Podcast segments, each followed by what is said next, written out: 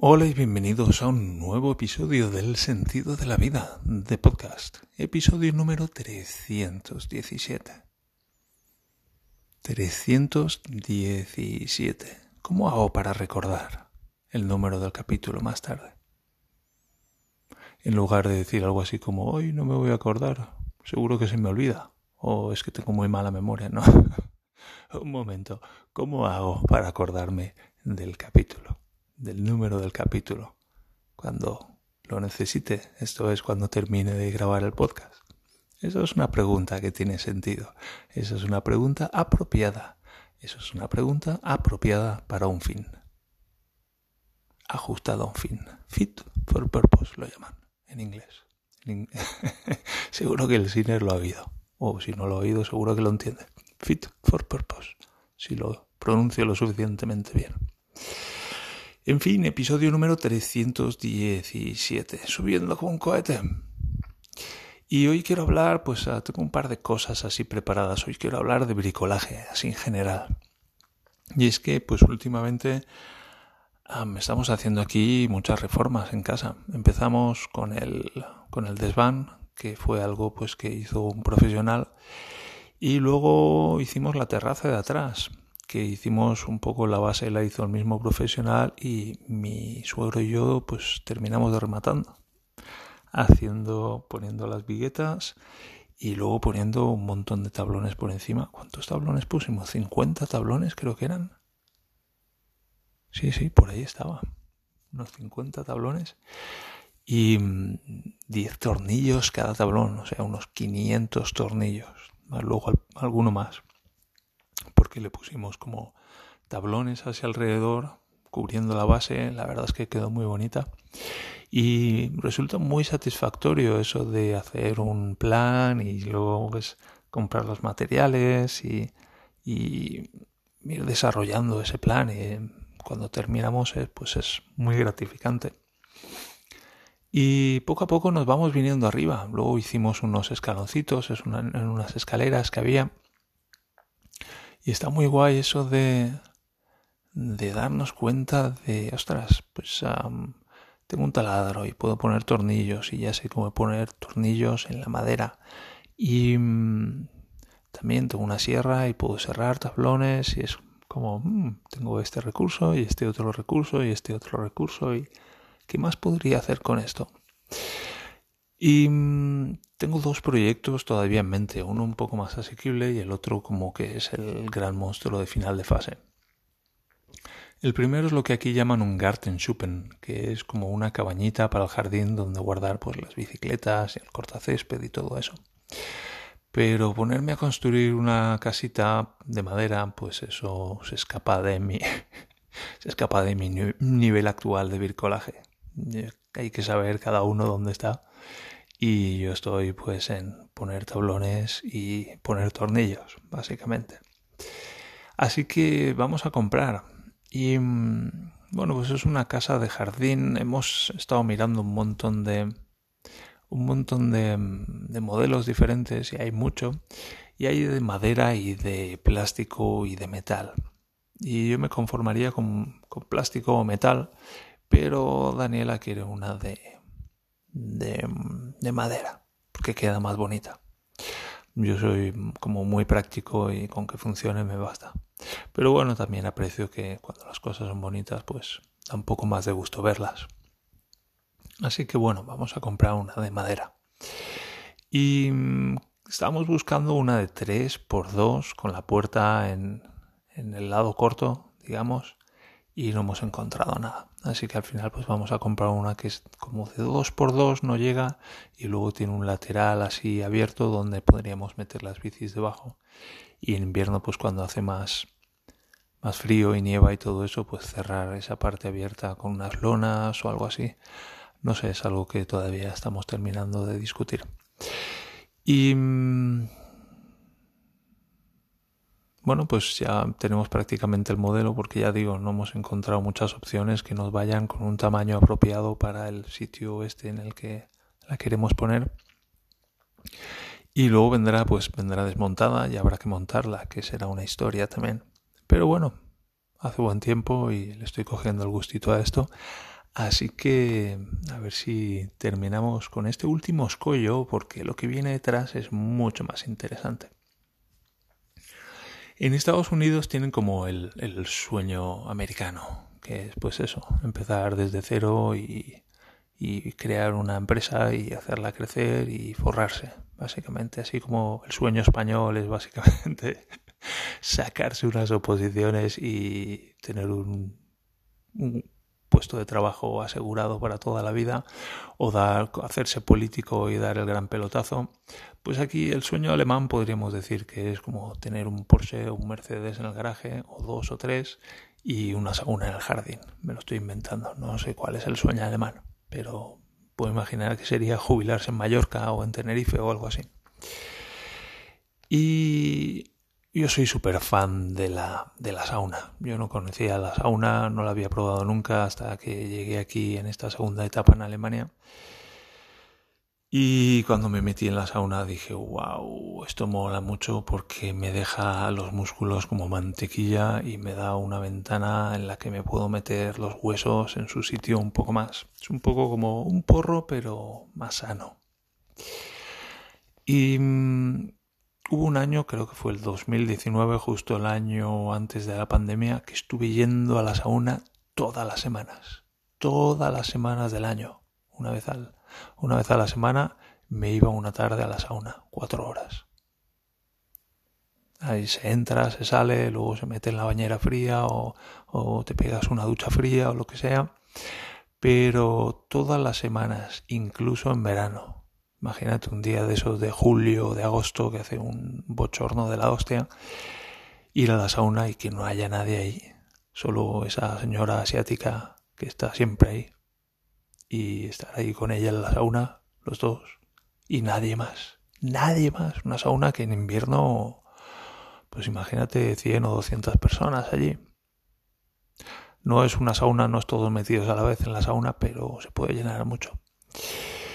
Y yo no soy nada de multitudes, ¿sabes? Lo de la paranoia y el estrés postraumático y todo eso, wow, con, con las multitudes se pone la cosa muy fea. Así que yo necesito mucha paz y mucha tranquilidad.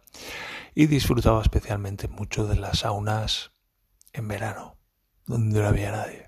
Donde podía meterme aquí y ahora me meto en esta sauna y ahora me meto en esta otra y ahora viene el off y ahora me doy una ducha fría y ahora me quedo aquí tumbado y me quedo tan a gusto que me quedo dormido. En fin, ese tipo de cosas. Y cuando llegamos aquí, pues ah, hablamos acerca de, de, tener nuestra propia sauna. Y era un poco como un sueño lejano, sí, estaría bien. Pero eso va llegando, va llegando. Y tenemos aquí dos garajes y entre esos dos garajes hay un hueco donde ahora mismo pues tenemos un montón de morralla de un metro veinte por cuatro y medio, así es un hueco como muy alargado y relativamente estrecho, porque piensa que si pongo un banco para tumbarme y ese banco tiene 60 centímetros, pues quedan como unos 50 centímetros para pasar junto al banco entre el banco y la pared. O sea, sería una sauna muy, muy pequeñita, pero bueno, para mí solo es lo que con eso me basta. Y lo bueno que tiene es que si meto una estufita pequeñita y un tronco y lo hago arder, pues eso se puede poner muy caliente muy rápidamente. Así que estaría muy guay. Pero claro, yo no he construido una sauna en mi vida. Así que bueno, pues estoy pidiendo consejo a mi suegro y queremos meter en, esa, en ese hueco de, repito, cuatro metros y medio por 120 o así está la cosa, em, una sauna. Lo bueno es que hay un suelo que, bueno, es de gravilla, así que habría que construir algo encima, y tres paredes, con lo cual ya hay tres paredes de la sauna. Solo hay que forrar esas tres paredes, poner una puerta y hacerle un techo. Y bueno, parece sencillo y en cierto modo lo es, pero el diablo está en los detalles, que suelen decir. Empecemos por el suelo. ¿Cómo hacemos un suelo? Pues habría que poner en las paredes como unos, aquí lo llaman zapatos, pero es como como unos apoyos que habría que taladrar en las paredes y ver cuántos apoyos hay que poner a lo largo de la longitud, porque encima de esos apoyos, entre las dos paredes, se irían poniendo viguetas de madera. Tac, tac, tac, tac. Encima de esas viguetas de madera se tirarían unos tablones a lo largo, haciendo el suelo de la sauna. Todo de madera. Y luego habría que forrar las paredes. Para forrar las paredes habría que poner como unos listones de madera a lo largo tres alturas, una altura alta, una altura media y una altura baja. Y estos listones se taladrarían y se sujetarían ahí. Y luego encima de estos listones se pondrían seguramente en vertical, porque si, si se almacena la humedad, pues podría caer, a diferencia de si los tablones se ponen en, en horizontal. Unos tablones en vertical de estos machiembrados se llaman, que aquí lo llaman, lo aprendí ayer, Wow. Nut, Nut, espera, lo tengo. Nut und. Feda se llama. Nutum feda. A machembrado. Uno macho y el otro hembra. Pues aquí es nut un feda. No sé por qué. No sé lo que quiere decir nut. Feda significa pluma o amortiguador. Y habría que poner eso, revistiendo la pared, pues esos, esas tablas relativamente finas de madera de abeto, seguramente. Estoy, este podcast me sirve a mí, este episodio me sirve a mí por, para ir haciendo una idea, una idea de, de, lo que, de lo que necesito. Y mm, quedaría por ver si hace falta poner algo de aislamiento entre la pared y la madera. En principio no, porque bueno, pues hay una pared ahí, es una pared de ladrillo y pues tampoco hace falta aislarlo tanto. Y ahí va a quedar aire aprisionado de todas maneras y el aire hace tiene un buen coeficiente de aislamiento. La pregunta que me hago últimamente es si haría falta poner como una una alufolie la llaman aquí, que es una como un aluminio una tela de aluminio o algo así, que primero ah, podría actuar como refractor de la radia del calor, la parte de, radiación del calor, aunque estoy pensando que tampoco hay mucha radiación.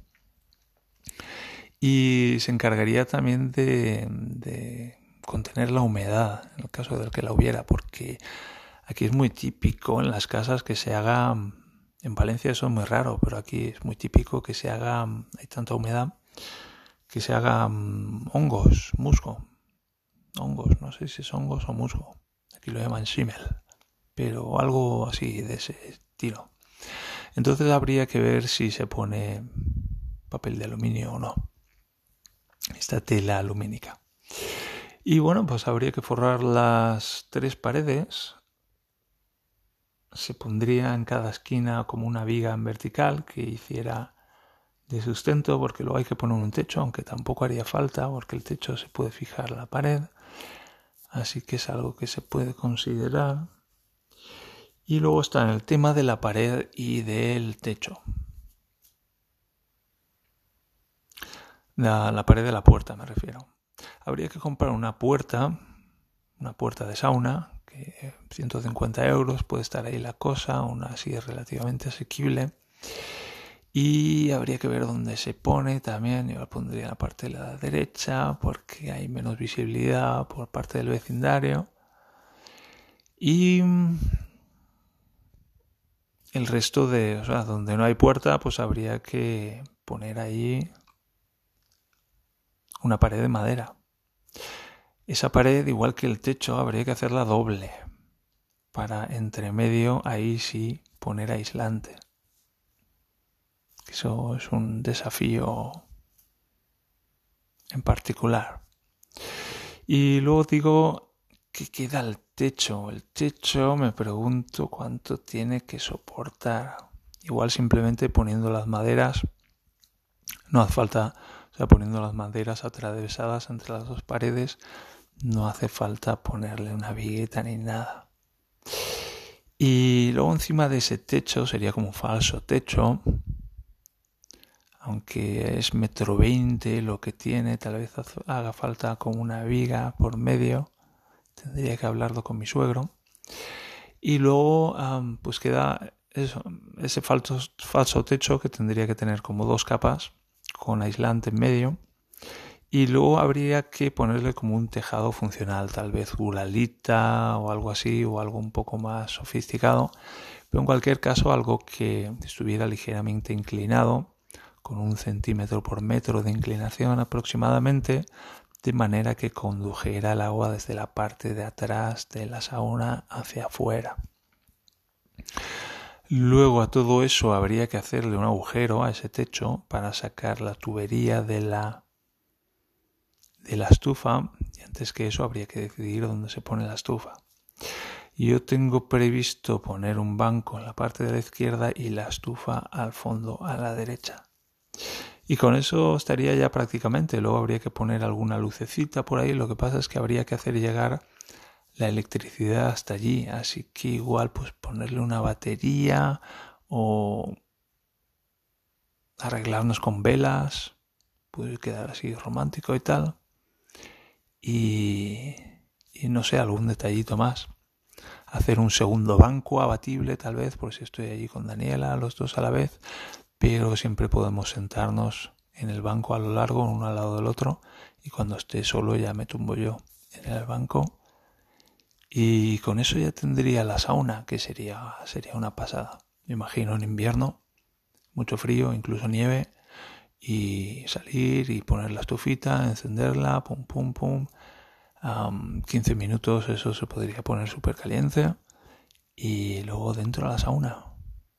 Luego quedaría pues montar una ducha fría o, o algo, algo podríamos inventar para pues eso al salir de la sauna, pum, pegarnos un duchazo frío, que suena un poco a tortura china, pero wow, súper agradable.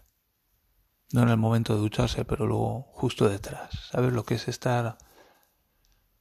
Que puedes a lo mejor estar bajo cero y estar nevando y sales de la sauna, te pega la ducha fría y te quedas ahí. Uh, en una especie de estado que ni tienes frío, ni tienes calor, ni sufres, ni padeces. Es la hostia. Es la hostia. Yo me he quedado sentado en un patio exterior, nevando, sentado en una silla, con un albornoz, y ahí... 10, 15 minutitos hasta que empieza a tener un poco de frío y otra vez adentro, a la sauna. Y así cuatro o cinco veces, un par de horas. Buah, buah, qué guay puede estar. Así que bueno, em, cuando haya terminado de montar ese, esa garita para el jardín, pues voy a empezar a escribir lo que en inglés llaman el BOM, que es el Bill of Materials, que es un listado de todos los materiales que voy a necesitar. Y van a ser unos cuantos maderos de todo tipo con la tela esta alumínica o no y los aislantes y tornillos y en fin unas cuantas cosas. Y convoyar a mi a mi suegro para que me eche una mano. Y puede estar muy guay. Proyecto muy chulo bastante ambicioso donde puedo aprender mucho y me lo puedo pasar muy bien y además muy satisfactorio porque wow tendríamos nuestra propia sauna aquí en casa. Qué guay. En fin, y aquí lo voy a ir dejando. ¿Tenéis alguna experiencia construyendo saunas? Ya sé que preguntar esto a españoles, aunque bueno, muchos de vosotros vivís fuera de casa, fuera de España me refiero. Pero ¿habéis hecho alguna sauna alguna vez? Y si no, pues yo me pregunto, Manuel, ¿estás ahí? Manuel es uno de los, de los escuchantes del podcast y se me ha ocurrido que te podría invitar aquí a casa y estás aquí en Alemania una semana en mi casa y me echas una mano a construir la sauna, tú que tienes mano para esto. ¿Buena idea o qué? En fin, un poco medio en broma, medio en serio, como yo hago estas cosas. Pero muy guay, muy guay el proyecto y tengo muchas ganas y os iré contando cómo, cómo, voy desarrollando esto. Dudas, ideas, consejos, estoy abierto a todo tipo de feedback. Hasta entonces, hasta el próximo capítulo, que estéis muy bien, que sigáis prosperando, que os desarrolléis adecuadamente y que os quiero mucho y adiós.